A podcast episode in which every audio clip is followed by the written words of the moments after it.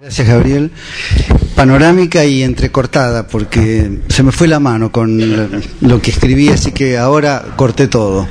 Así que si ven algunos saltos, este, atribúyanlo a eso. Em, hablar de las discordias, de las identificaciones, en principio nos exige aclarar si se trata de una disputa entre los ideales en un mismo individuo o como en el mito de la manzana de la discordia, una lucha política donde tres diosas, tocadas en su narcisismo, inician sin quererlo una guerra, la de Troya.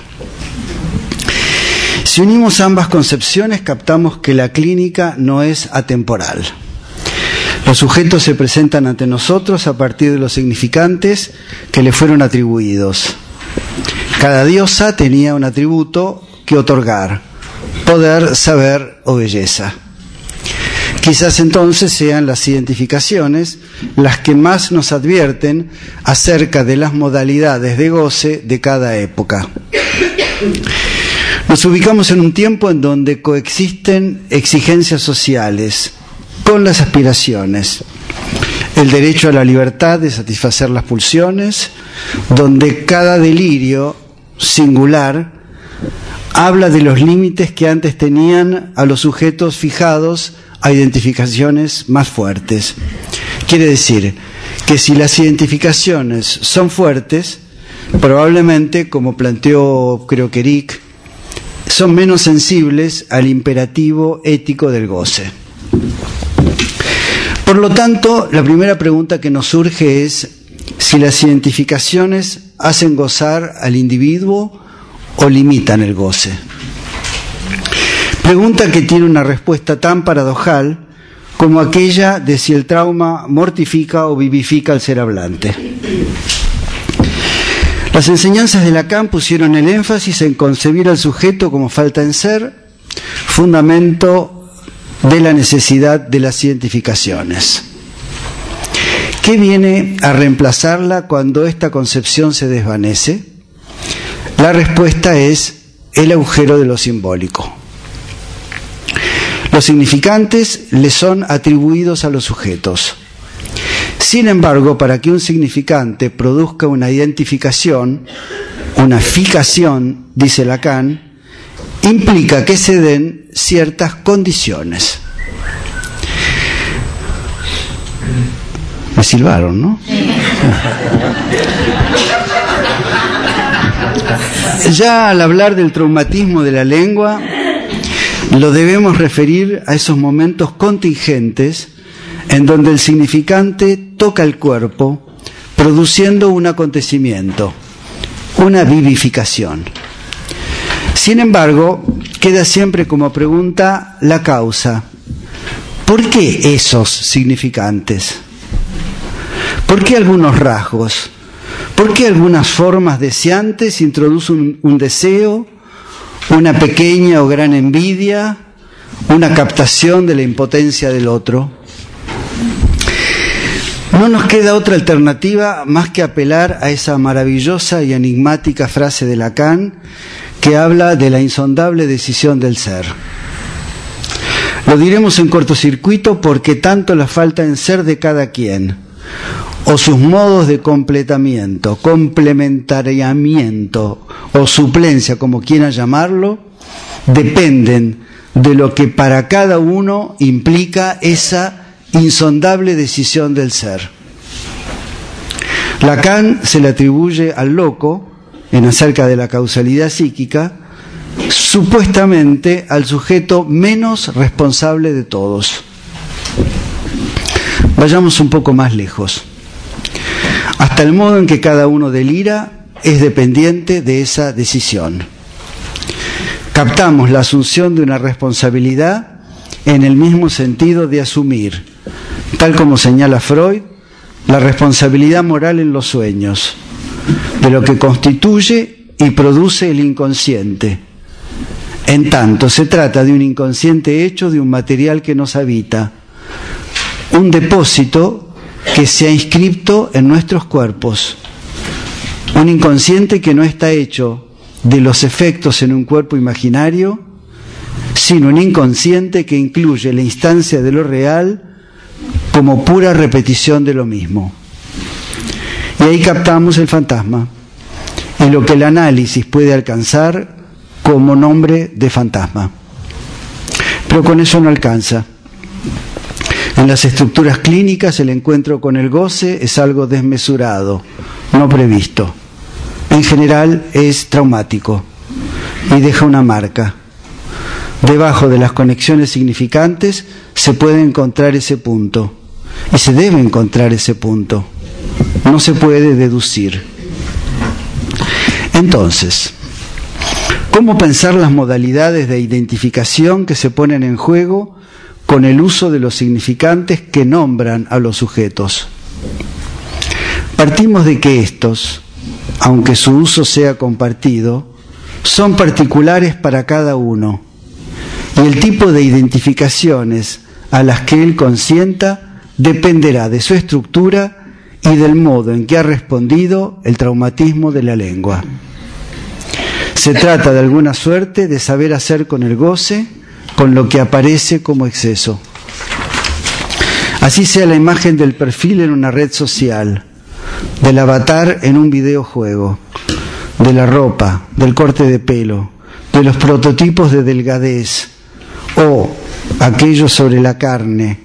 Se trata de un lábil efímero, pero en definitiva un entre todos, y en ese punto tenemos a lo que llamamos las tribus urbanas, que pretenden regular y establecer en concomitancia algo de un lazo social.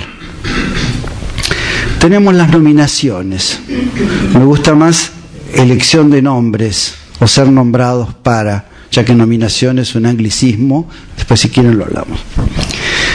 Veganos paleos, crudívoros, alcohólicos, beatniks, hippies, punks, grungies, hipsters, floggers, freaks, darks, góticos, cumbieros, bloggers, crossdressers, gays, trans, lesbians, queers, y siguen los nombres. ¿Alcanza el nombrarse, ser nombrado, para adquirir una identificación, aunque sea transitoria?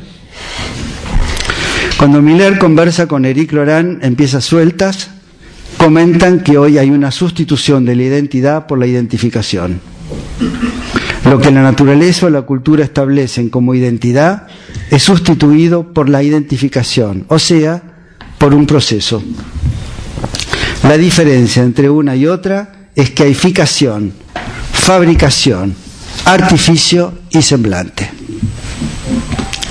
Se adquieren las identidades a falta de tener una identificación que posibilite un anclado en la subjetividad y de recursos para armar un lazo con el otro sin referencia a un ideal? ¿O es preciso además un procedimiento que las garantice? Identificaciones lábiles que las pantallas facilitan, juego de espejos. Habrá que pensar, uno por uno, en el camino que va del mimetismo, de la imitación, que no es identificación, del uso del semblante a la construcción del cuerpo. ¿Qué responsabilidad hay? ¿Qué decisión? ¿Nos autorizamos a hablar de comunidades de goce cuando en todo caso se trataría de identificarse con un imaginario colectivo que sueña como el otro goza? El padre del nombre es esa capa significante que viene a añadirse a lo real. En las identificaciones hoy no se teme al Padre que te mira mal, se realizan protestas. O por el contrario, se reclama el retorno del Padre y lo sabemos, cada vuelta lo hace más cruel y segregativo. La identificación convierte al sujeto en una presa ofrecida a las operaciones de prestigio, que se sostienen por la identificación al S1 y dejan atado al sujeto a los ideales. La civilización empuja al sujeto a vivir por encima de sus posibilidades, afirma Miller. El análisis, por cualquier vía que se lo aborde, va contra la identificación. va contra la estabilidad que se espera de la identificación. Es la pregunta que nos hicieron, cuál era la relación con la clínica. El sujeto se encuentra marcado por la voluntad del amo, plantea Lacan en el seminario 17, a partir de un consentimiento y un análisis, dice él, hace tambalear el consentimiento del sujeto a la identificación. El psicoanálisis acepta entonces el discurso social, el otro, el discurso amo, la política de las identificaciones sociales, pero al mismo tiempo las pone en tela de juicio. Porque el psicoanálisis apunta al estatuto del sujeto anterior a esta captura e intenta despertarlo del fading identificatorio, lo opuesto a la psicoterapia sugestionante. Evidencia que el imperio del significante amo es que solo llama a la identificación. Joyce es quien se sintió llamado a alguna cosa diferente, que a identificarse como los demás. Y se abocó a valorizar su nombre, su nombre propio a expensas del Padre. O sea, a valorizar su nombre en su singularidad. Acá el nombre propio hace todo lo posible para volverse más que el S1, más que el significante amo. Nuestra pregunta entonces es, ¿desde dónde se hace la identificación? No es posible captar mediante la observación directa lo que se presenta en las identificaciones, porque es desde el ideal del yo. No es del orden de lo observable, como la imitación, sino de lo deducible, es de orden lógico. De allí el fracaso de la interpretación del estilo usted es igual a su padre. Eso hay que dejarlo a mi tía Sarita.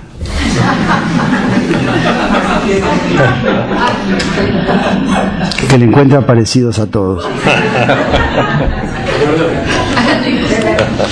¿En qué sentido el ideal del yo es una identificación? Yo estoy donde veo, donde está mi imagen. Es el estadio del espejo. El pivote de las identificaciones es una identificación. Yo estoy donde me veo, donde está mi imagen y también donde me miro. Entonces, si el psicoanálisis sabe inventar en la discordia del orden simbólico contemporáneo cómo seguir siendo el partener que tiene la responsabilidad de sostener la cura, no será, por supuesto, sino como analista trauma, el que perturba la defensa y los sentidos. Es en el encuentro con lo real de la Lang donde los significantes amo del sujeto se aíslan de los múltiples lazos que habían tejido y toman una dimensión real. Su retorno a las cadenas identificatorias se vuelve imposible es cuando el S1 se encuentra separado del S2, algo que no esperamos en el análisis de todos los significantes amos. Basta que algunos lo sean lo suficiente para poder salir de la tontería.